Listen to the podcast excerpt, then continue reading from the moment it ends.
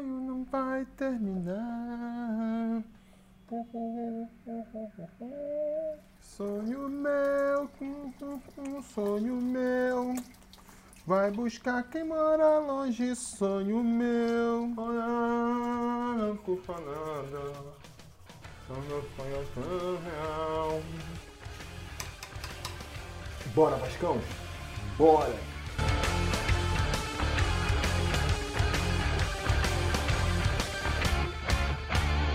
Fala, torcida vascaína, Felipe Tiru de volta na área para falar de jogo do Vascão, porque nessa quinta-feira, às 8 horas da noite, com transmissão exclusiva pelo Premier FC, o Vasco vai até Fortaleza enfrentar o Ceará pela quarta rodada do Campeonato Brasileiro da Série A. Um jogo que, se o Vasco vencer, se o Vasco vencer, meu amigo, vai ficar difícil vai ficar difícil de segurar a expectativa, de manter aqui a racionalidade, né? Essa coisa aqui do sobre Vasco, de tentar ser mais ponderado, avaliar os prós e os contras. Vai ser difícil de não chutar tudo isso para o alto e começar aí a se empolgar, a abraçar o ramonismo e sei lá, né? Sei lá, porque não é que vencer o Ceará lá nos seus domínios seja algo uh, difícil para o Vasco, né? Uh, tem as suas dificuldades, a gente vai comentar delas aqui, mas é mais a sequência de vitórias que realmente vai empolgar. Três vitórias seguidas assim é, no início do campeonato, a gente vai ter que remontar lá a 2012, outras épocas, né? Vasco campeão da Copa do Brasil, disputando Libertadores, vice-campeão é, do Campeonato Brasileiro. A gente vai associar logo a essa época, né? Então, assim, a empolgação é, ela vai ser natural, vai ser bem complicado de segurar aí a massa vascaína, a empolgação da massa vascaína, caso isso se confirme. Porque qual que seria a minha expectativa se eu fosse analisar aí esse jogo antes do campeonato começar, né? Antes dessas duas vitórias. Se eu fosse pegar lá antes de começar o campeonato, pegar a tabela para analisar, deixa eu ver como é que o Vasco pode fazer aqui uns 45 pontos, uns 50 pontos, para ter um campeonato tranquilo, né? E eu ia começar a avaliar. Que nem eu falei nas pré-eleições anteriores, vitória contra o esporte ela é fundamental. Não dá para perder de um time que, que vai brigar pelo rebaixamento jogando em casa.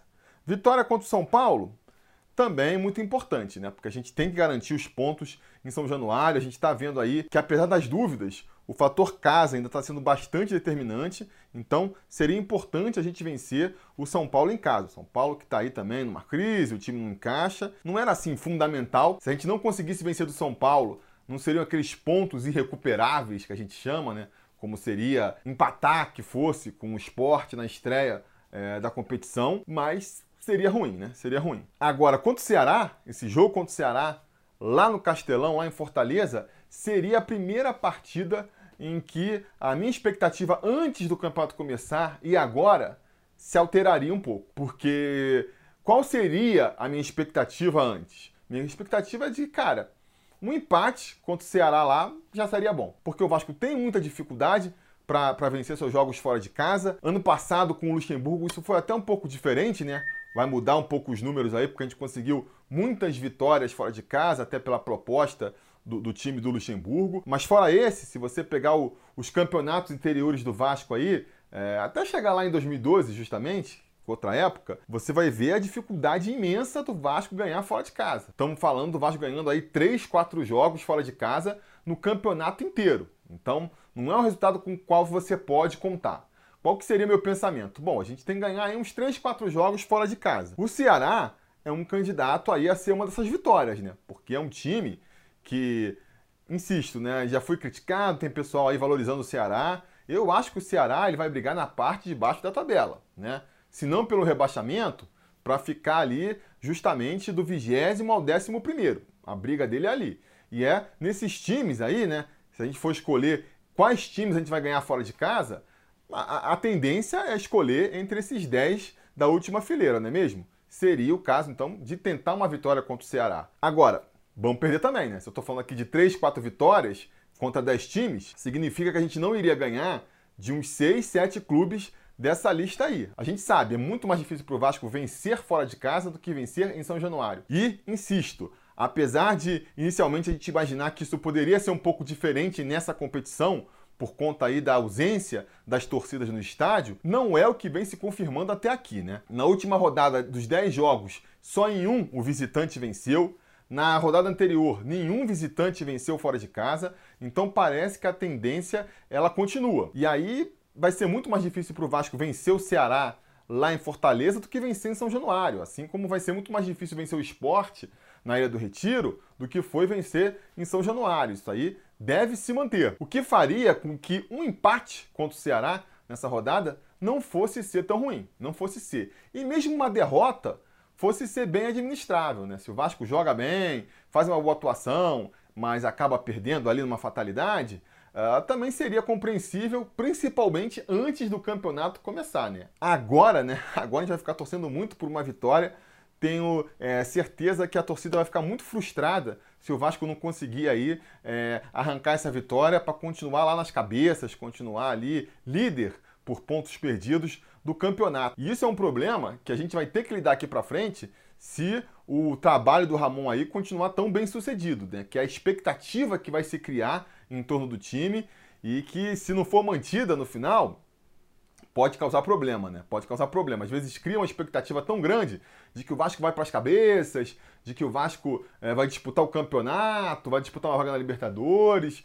E aí, mais lá para frente, caso isso não se confirme, o time às vezes está até numa boa campanha, mas vai ficar uma frustração, vai ficar uma bronca da torcida. É algo que a gente vai ter que administrar aí ao longo da competição, né? Aquele problema bom de ter, né? Problema bom. O Vasco tá acima das expectativas, mas não tão acima. E por que eu tô falando isso, né? Tentando um pouco baixar a expectativa da torcida aí ainda. Porque se a gente for fazer essa avaliação aí dos jogos, dos confrontos anterior à campanha, que nem eu falei, né? Se a gente estivesse fazendo uma campanha só para permanecer tranquilo, só para ficar na primeira divisão, tá? Uma campanha ali para você ficar no meio de tabela, primeira divisão, sem sustos.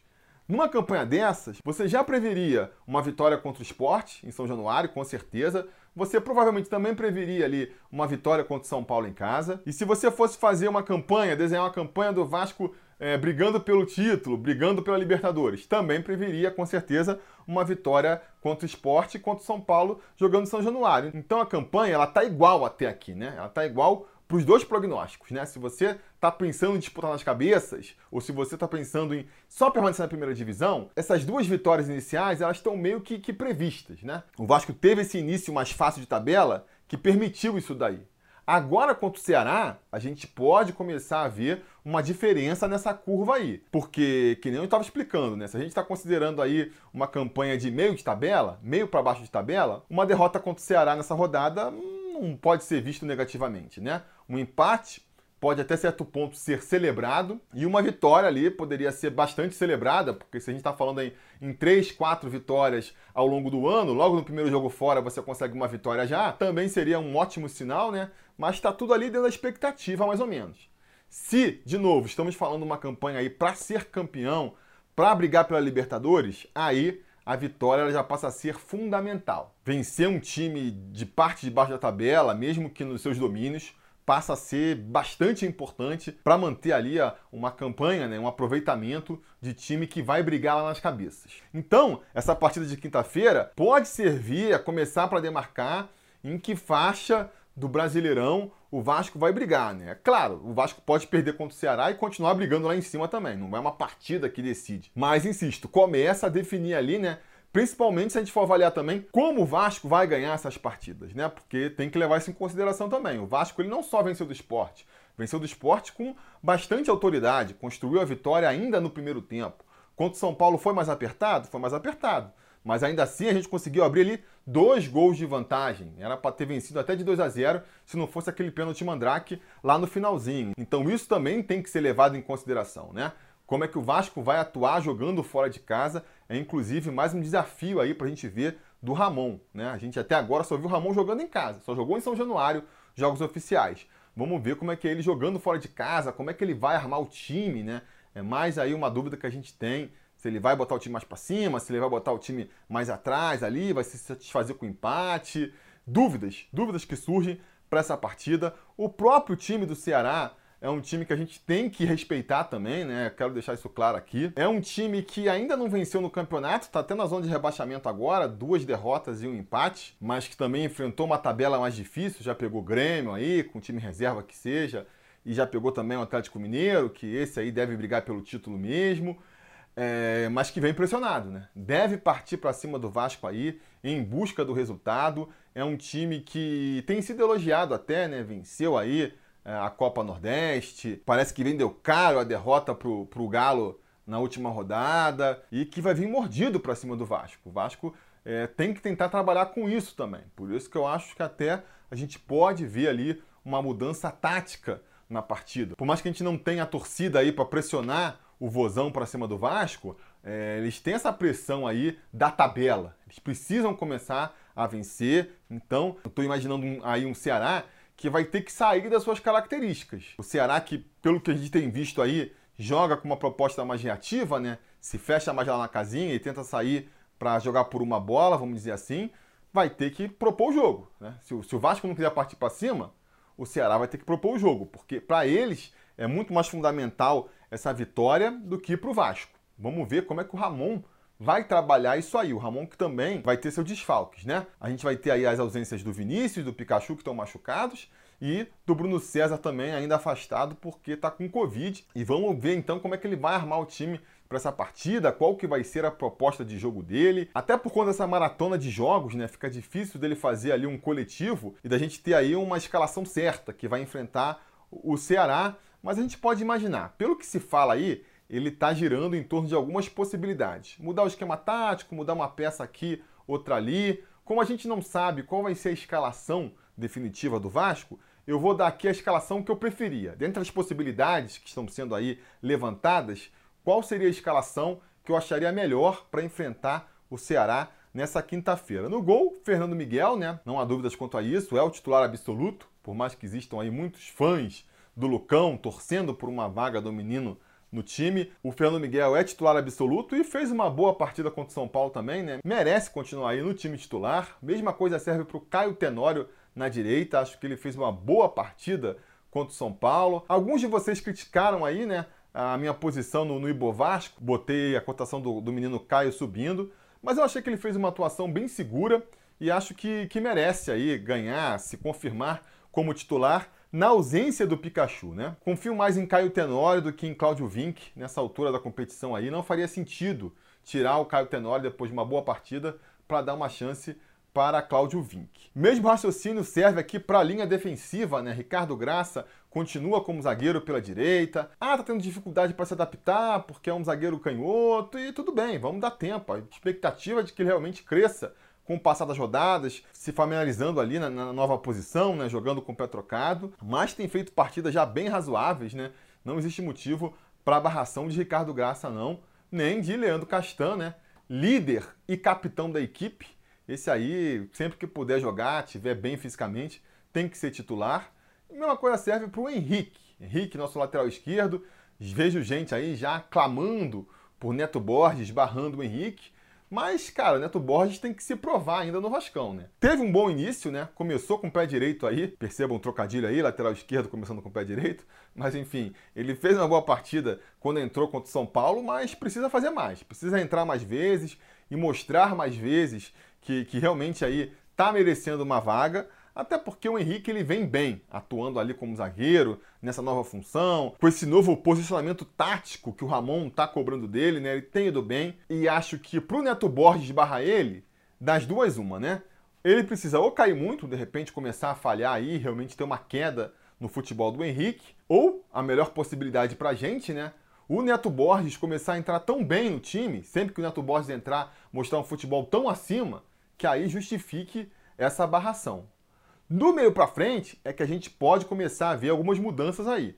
Uma para mim que tem que acontecer de qualquer maneira é o Bruno Gomes entrar nesse time aí. Tem que entrar como primeiro volante para tentar fechar mais o meio campo. A gente que nem comentou aqui vai ter um adversário que vai vir para cima do Vasco, vai agredir o Vasco. A, a posição deles na tabela exige isso do Ceará e a gente precisa de um meio mais pegador ali para segurar a bronca. E esse meio mais pegador passa pela entrada de Bruno Gomes no time. Não sei se num esquema ali com, com quatro homens no meio, que nem foi no segundo tempo contra o São Paulo, ou mantendo o mesmo esquema com dois pontas mais abertos, que nem o Vasco jogou contra o Esporte, e no primeiro tempo contra o São Paulo. Isso a gente ainda pode discutir. Mas que tem que, no mínimo, entrar o Bruno Gomes nesse time aí, isso tem que acontecer. Se o Ramon insistir com Andrei de primeiro volante, Felipe Bastos de segundo homem, eu vou ficar realmente, vou começar a ficar bolado. Vou começar as minhas implicâncias aí com o Ramon. E aí, óbvio, né? Se eu tô botando o Bruno Gomes aí como primeiro volante, eu tô imaginando que ele vai adiantar o Andrei para jogar como segundo volante. Não tô aqui sugerindo barração de Andrei, pelo amor de Deus. Eu acho que, inclusive, o Andrei rende melhor jogando como segundo volante, podendo ter mais liberdade para chegar ao ataque, para botar o pé na área, que nem se convencionou falar recentemente, né? Para poder é, usar mais ali o seu tiro de fora da área, que é uma arma importante que ele tem também. Acho que ele rende melhor ali. Ele acabou sendo aproveitado como primeiro volante pelo Abel e foi muito bem, né? Foi aí o único acerto do Abel na sua curta passagem pelo Vasco e acabou ficando como primeiro volante por causa da saída de bola e tudo mais. Mas eu acho que faz muito mais sentido ele jogando como segundo volante. Se for o caso, volta um pouco mais para buscar o jogo, tiver apertado para sair lá atrás, né? Bruno Gomes tem uma boa saída de bola também, ele pode teoricamente cumprir essa função, mas se tiver difícil para ele, aí recua o Andrei um pouco mais, ele volta um pouco mais. Tudo bem, sabe? Mas deixa ele como segundo volante para ter liberdade eventualmente para avançar. Acho também que apesar de ele ser um bom marcador, rouba bem a bola, é, não tem tanto aquela pegada ali de primeiro volante. O Bruno Gomes faz melhor essa função. Então acho que essa dupla, Bruno Gomes de primeiro volante e Andrei de segundo homem, é muito melhor, faz muito mais sentido do que Andrei de primeiro volante, né? E o Felipe Bastos jogando como segundo volante. Acho que só em jogos muito específicos dá para imaginar essa segunda formação. Uh, imagino o Bruno Gomes entrando no time agora e ganhando a vaga, para não sair mais, sabe? Só com uma possível contusão, ou então uma suspensão, né? Um problema que a gente tem que ver no Bruno Gomes é que ele toma muito cartão ainda, tem que conseguir maneirar aí, calibrar melhor aí como que ele chega para não ficar tomando cartão todo jogo e acabar deixando a gente na mão mais cedo ou mais tarde. A partir daí fica aquela questão, né? Se vai mudar ou não o esquema tático. Vai jogar ali com quatro homens no meio campo, fechando mais o meio, ou vai continuar insistindo com os dois pontas.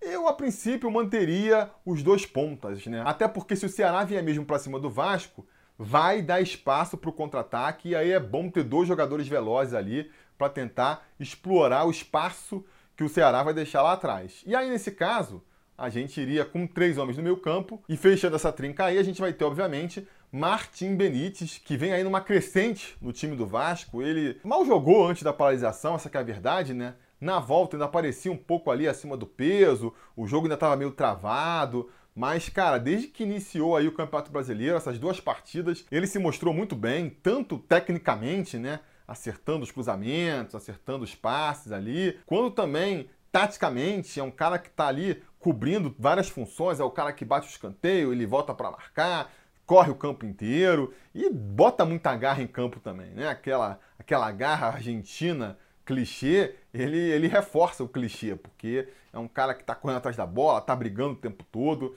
vem se destacando muito aí, perdeu aí no nosso Ibo Vasco o, o troféu de melhor jogador da partida por detalhe, por detalhe, então quem sabe de repente agora não é a vez dele, né? Ele vira o destaque da partida nesse jogo contra o Ceará. E aí, né, então seguindo aí a formação tática é, dos últimos jogos do Ramon, eu faria uma mudança só de jogador. A gente sabe que pela direita quem tem aí assumido a posição é o Gabriel Peck, mas eu acho sinceramente que chegou a hora de Guilherme Parede ganhar a sua chance como titular desse time, né? Eu nem tenho críticas tão pesadas ao Gabriel Peck, que nem ouvi parte da torcida aí fazendo, mas é um jogador que, cara, eu sei, não tem feito a diferença no time do Vasco, né? Enquanto o Parede, eu imagino que tenha sido contratado justamente para isso, né? Para fazer a diferença, já que é um jogador que vem por empréstimo, vai embora no final do ano. O Vasco, pô, não ganha nada com a passagem dele por aqui. É, esse tipo de contratação, ela só se justifica se é um cara que vem para claramente ali mudar o nível técnico da equipe. É um cara que tem que vir para ser titular, no máximo, no máximo, no máximo, virar uma opção no segundo tempo ali, se se o cara que está no titular estiver comendo a bola, né? Por exemplo, volta um Vinícius comendo a bola, tem um Thales comendo a bola do outro lado, aí beleza. Parede fica ali com uma opção para o segundo tempo, uma opção no banco. Agora, nessa situação que a gente está, o Vinícius machucado, o Peck que entrou no lugar do Vinícius, tendo uma atuação aí abaixo da média e o Parede no banco de reservas, não faz nenhum sentido. Ah, ele tá fora de forma. Pô, tá fora de forma? Então nem viaja pro Ceará. Fica em São Januário treinando, fica recuperando a forma para ver se contra o Grêmio no final de semana já está em forma e já pode ser titular.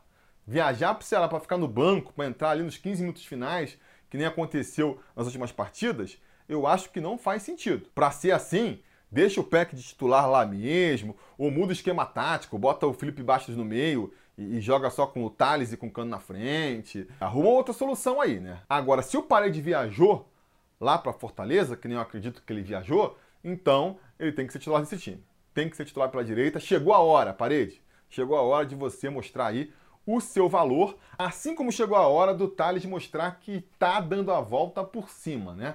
O Thales é outro que está sofrendo aí muito rage da torcida, desnecessário. Sinceramente, desnecessário. Garoto é bola, já mostrou que é bom de bola. Aí, de repente, ele tá vindo de uma contusão séria, ficou três meses para se recuperar, né? Às vezes a gente esquece isso porque justamente calhou desses três meses serem os três meses da paralisação aí por conta da pandemia. Mas ele tá vindo de contusão. É um garoto novo ainda também, vai oscilar, é natural que oscile. É, e aí já tem gente descartando, falando que não presta. Torcedores, calma. Torcedores, calma. O Thales vai recuperar seu futebol, eu tenho plena convicção disso. Ele vai voltar a jogar tão bem quanto jogou quando apareceu no time do Vasco, né? A questão é se vai levar mais tempo ou menos tempo. Eu espero que leve menos tempo. Eu acho que ele já apresentou uma evolução contra o São Paulo, né? Ele já participou mais do jogo, já tentou mais uns dribles ali, já deu aquela bela cabeçada ali que quase saiu um gol no primeiro tempo. Já foi um futebol melhor do que ele apresentou contra o esporte. Se a gente considerar que o São Paulo foi um adversário mais difícil do que o esporte, então também é mais um ponto a favor do menino aí. E eu espero que agora, jogando contra o Ceará, que também espera-se, né? É um adversário é, tecnicamente inferior ao São Paulo, que deve dar espaço para o Vasco se realmente partir para cima aí buscando o resultado. Eu espero que nessas circunstâncias o Thales volte a brilhar. Não que faça a melhor partida dele com a camisa do Vasco, não é para isso. Mas volte ali a fazer a diferença, a fazer uma graça, né?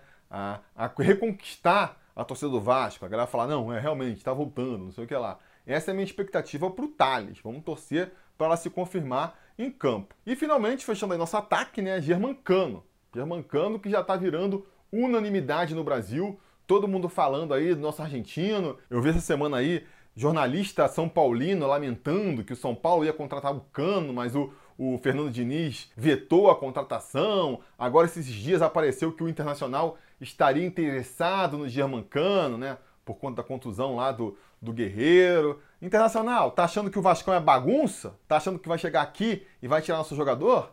Vai tirando o cavalinho da chuva. Eu já imaginava que que as belas atuações do Cano iam fazer os olhos dos nossos adversários crescerem para cima dele. Até comentei isso aí no papo na colina segunda-feira, né? Que o Vasco tem que tratar muito bem o Germancano, pagar nosso argentino em dia, fazer ele ficar feliz em São Januário, porque eu imaginava que no fim da competição os nossos rivais iam crescer o olho e tentar tirar o Germancano de São Januário, mesmo com ele tendo dois anos de contrato com a gente, né? Mas parece que eu tava sendo otimista, né? Porque, pô, nessa rodada já começou o interesse aí de rival querendo tirar o cano de São Januário, não vão conseguir, mas reforça o pedido do Vasco aí ficar de olho e tratar muito bem o nosso artilheiro, porque vai crescer o interesse. Pela idade do Cano, 32 anos já, eu não acredito em time europeu querendo tirar ele, não. Mas time brasileiro, pô, e eventualmente até um time de outros mercados menos badalados, aquele time ali da Arábia, né, da Turquia, sei lá, isso aí pode acontecer, né? Pode acontecer e o Vasco tem que tratar muito bem para no mínimo, se ele tiver que sair, o Vasco embolsar uma boa graninha por isso, né? Vamos ficar nessa expectativa, vamos ficar nessa expectativa. Finalmente fechando, fala do Ramon. Ramon que vai ter mais um desafio aí na sua breve carreira, dirigindo times de primeira divisão, pelo menos, né? Ele vai ter mais um desafio aí agora, que é jogar fora de casa. Vamos descobrir como é que é o Ramon jogando fora de seus domínios. Porque jogando em casa é natural que você busque mais ali é, o resultado, né? Busque mais a vitória, tente ser mais ofensivo. Agora, a gente vê muito aqui no Brasil o técnico, quando ele vai jogar fora, adotar uma postura mais reativa fechar o time mais lá atrás, sair mais na boa, né? Mais ou menos como o Vasco fez no segundo tempo contra o São Paulo. Então, assim, eu tenho realmente essa dúvida, né? Qual vai ser a postura do Vasco? Qual vai ser a postura do Vasco de Ramon jogando fora de casa. A gente vai descobrir nessa quinta-feira. Espero que seja aí uma postura inteligente, né? Se for jogar recuado, que seja jogar recuado com alternativas para chegar no gol adversário, porque eu não sou contra também. Você jogar na retranca, dependendo da circunstância, não sou contra. Não sou a favor daquele discurso, ah, tem que jogar sempre para cima. Não. Em certas circunstâncias, pode ser justificável você jogar mais na retranca, jogar mais defensivamente. Agora, tem que jogar com um plano de ataque. Tem que jogar com uma válvula de escape ali para também dar um sufoco no adversário de vez em quando. Senão, você fica encurralado, você fica sendo marretado ali os 90 minutos, e aí, nem com uma super defesa, você consegue segurar o tranco, né? Então, vamos ver como é que vai ser aí o Ramon é, modo visitante, né? Espero que ele saia muito bem e espero que a gente traga mais uma vitória aí do Ceará. Já imaginou? Que beleza, hein? Que coisa linda! Três vitórias consecutivas, 100% de aproveitamento depois de três rodadas. Eu jamais imaginaria isso aí há um mês atrás. Eu jamais imaginaria isso e, no entanto, está aqui, ó, tangível, quase tocando nessa possibilidade. Então, vou apostar nisso, né? Vou apostar que o Vasco volta com uma vitória lá de Fortaleza. Vou apostar Vasco 2 a 1 no Ceará, repetindo o placar do jogo contra o São Paulo. Vou repetir no artilheiro dobrado. No primeiro jogo foi o Felipe Bastos, no segundo foi o Cano. Dessa vez vai ser o Martim Benítez, para não ter dificuldade de dar ali o troféu, a medalha de melhor jogador pro argentino, porque ele tá merecendo. Então, vou apostar aí 2 a 1 com dois gols do Martim Benítez. Mas agora vamos ouvir o palpite do Anderson Cunha, que foi aí o gato mestre da última rodada, acertou sozinho na cabeça os 2 a 1 Vasco com dois gols de cano e disparou na liderança do troféu Gato Mestre, porque quando você acerta sozinho o resultado, você ganha três pontos. Então tá aí o nosso líder do Troféu Gato Mestre, o Anderson, dando o palpite dele. Diz aí, Anderson, qual a sua expectativa para essa partida? Fala galera, aqui quem fala é o conselheiro sobre Vasco, Anderson Cunha, de Palmas Tocantins. E eu acho que esse jogo contra o Ceará vai ser um jogo complicado, porque o Ceará é um time bem organizado, que joga na retranca, porém estão precisando do resultado, ainda não venceram no Campeonato Brasileiro. Então, hum, se o Ceará vier para cima porque está precisando do resultado e o Vasco fizer um gol cedo, Vou arriscar um placar alto dessa vez, hein? Vai dar Vascão 3 a 0 com dois gols de Germancano e um gol de Thales pra gente sair dessa zica aí. Tá ok? Segue o líder, hein? Líder do Gato Mestre. Obrigado. Olha aí, o Anderson tá animado para essa partida também, hein? E palpite de Gato Mestre a gente tem que respeitar. Então, vamos torcer para o Vasco voltar com essa vitória do Ceará. Vai ser lindo demais. Dancinha no pós-jogo. É tudo que a gente quer, né, galera? Diga então aí nos comentários a opinião de vocês é, sobre essa partida. Se quiserem contribuir para a gente continuar aqui com o nosso trabalho no canal, vocês podem fazer isso lá no apoia.se barra sobre Vasco ou sendo um membro aqui no YouTube. E aí o seu palpite também vai entrar automaticamente aí na disputa do Troféu Gato Mestre. Boa sorte para todos aí que participarem. E não se esqueçam de voltar mais tarde, porque se tudo der certo e nada der errado, assim que a partida acabar, a gente volta aqui no canal para comentar o resultado. Tá combinado? Posso contar com vocês? Espero que sim. A gente vai se falando. A realização desse vídeo só foi possível graças ao apoio inestimável dos conselheiros do Sobre Vasco. Ajude você também ao Sobre Vasco continuar no ar, se tornando um apoiador em apoia.se barra Sobre Vasco ou sendo um membro do canal aqui no YouTube.